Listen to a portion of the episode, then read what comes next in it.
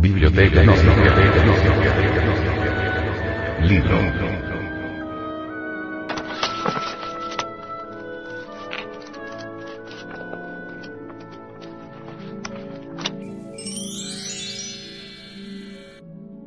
El matrimonio perfecto. Autor.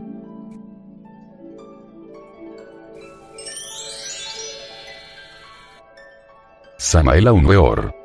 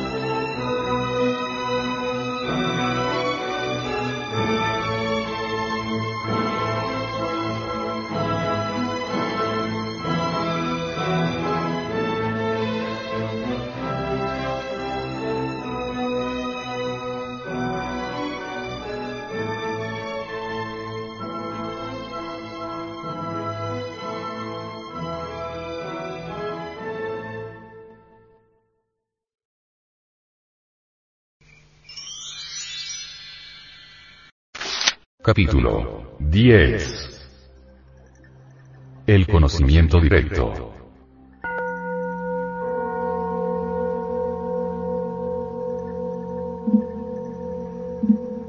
Todo aquel que estudia ocultismo quiere el conocimiento directo, anhela saber cómo va, quiere conocer sus propios progresos internos. La más grande aspiración de todo estudiante es poder convertirse en un ciudadano consciente de los mundos superiores, y estudiar a los pies del maestro. Desgraciadamente, el ocultismo no es tan fácil como a simple vista parece. La raza humana tiene sus poderes internos completamente dañados, atrofiados.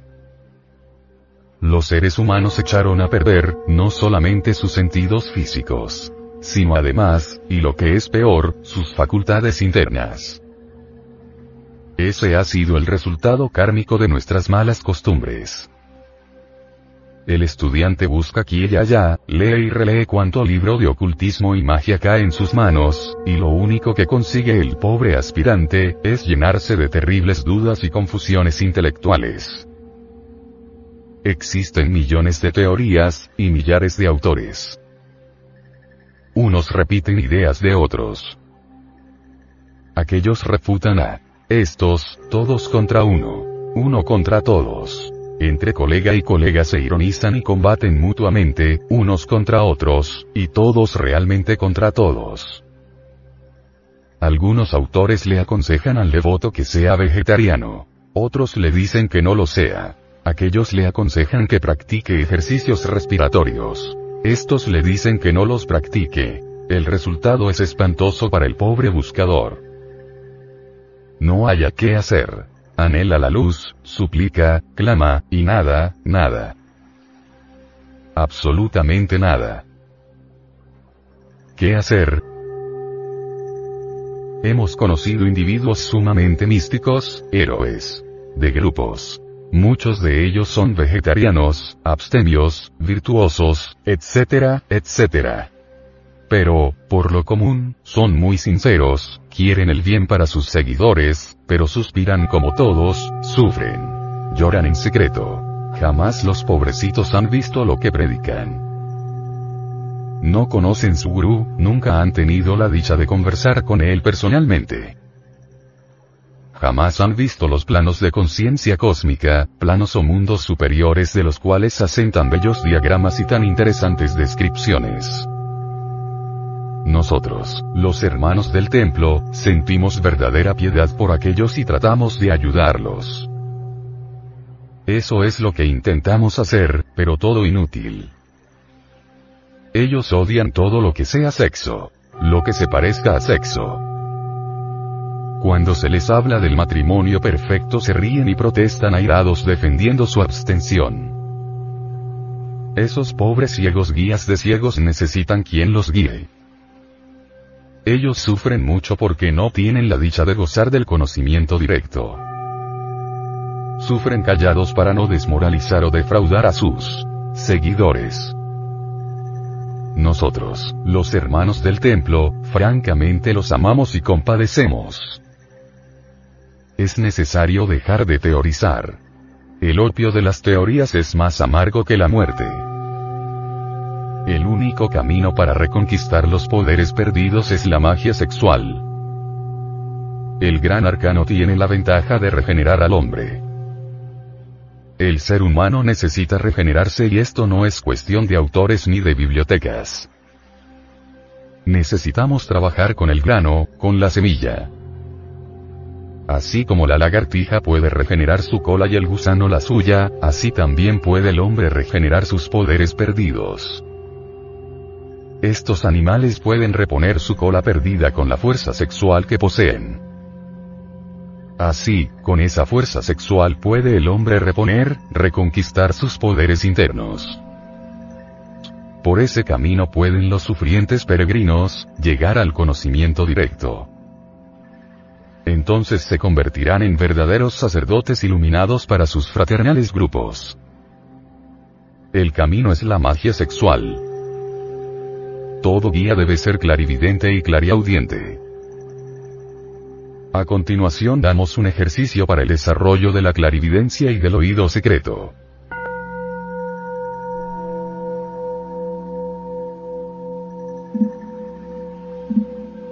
Después de tener estas facultades es bueno permanecer por épocas entre las selvas más profundas, apartados de la vida urbana.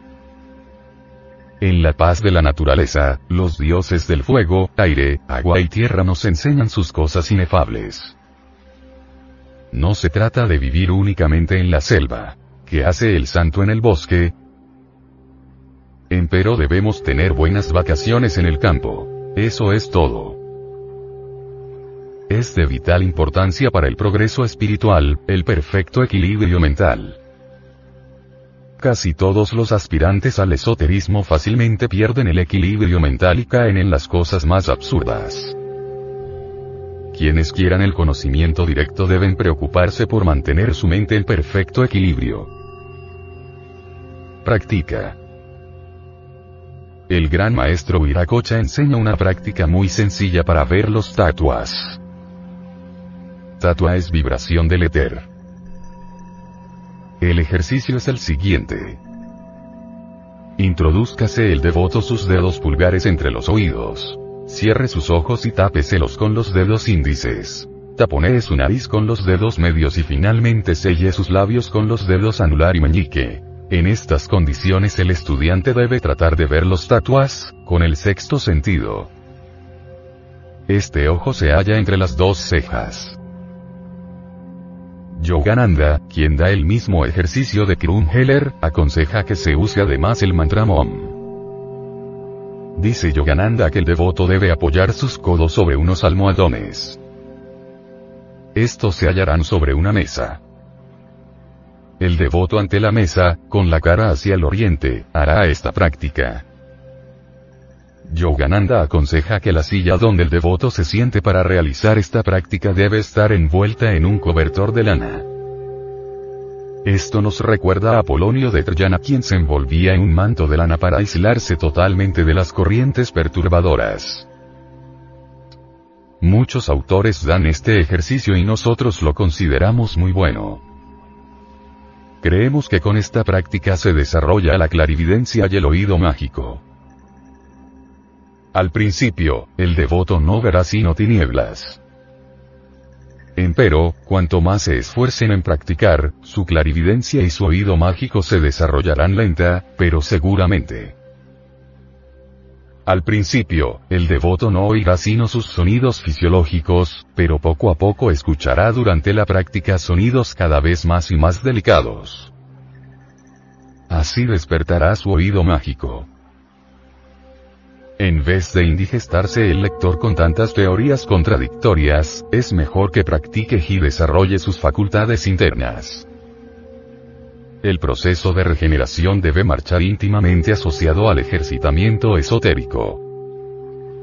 Dice la ciencia que órgano que no se usa se atrofia. Es necesario usar estos órganos de la clarividencia y del oído mágico. Es urgente ejercitarnos con estos órganos y regenerarlos para lograr la realización interna.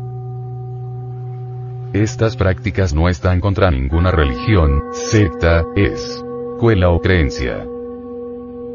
Todos los sacerdotes, guías, instructores de todas las escuelas y órdenes, pueden hacer estos ejercicios para desarrollar sus facultades. Así podrán conducir mejor a sus respectivos grupos. El despertar de las facultades internas debe marchar paralelamente con el desarrollo cultural, intelectual y espiritual.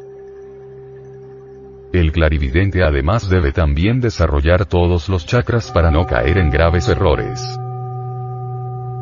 La mayor parte de los clarividentes han cometido grandes equivocaciones. Casi todos los clarividentes famosos han llenado el mundo de lágrimas. Casi todos los grandes clarividentes han calumniado a las gentes. La clarividencia mal usada ha producido divorcios, asesinatos, adulterios, robos, etcétera, etcétera. El clarividente necesita el pensamiento lógico y el concepto exacto. El clarividente debe tener un perfecto equilibrio mental. El clarividente debe ser un poderoso analítico.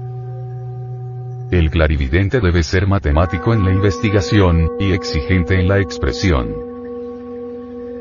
La clarividencia exige, para su correcto funcionamiento, el perfecto desarrollo de la clariaudiencia, intuición, telepatía, presentimiento y demás facultades.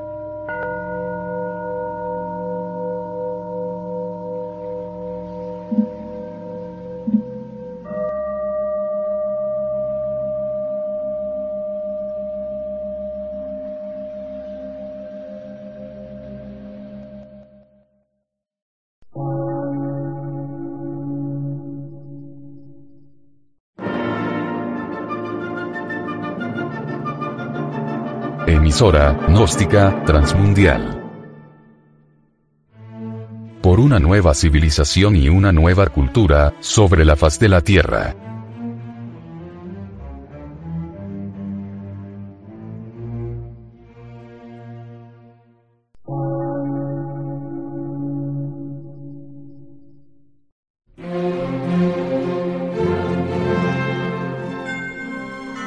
Medio de radiodifusión científico, artístico, místico y filosófico. De la Asociación Colombiana de Centros de Estudios Gnósticos, Antropológicos, Psicológicos y Culturales. A. C.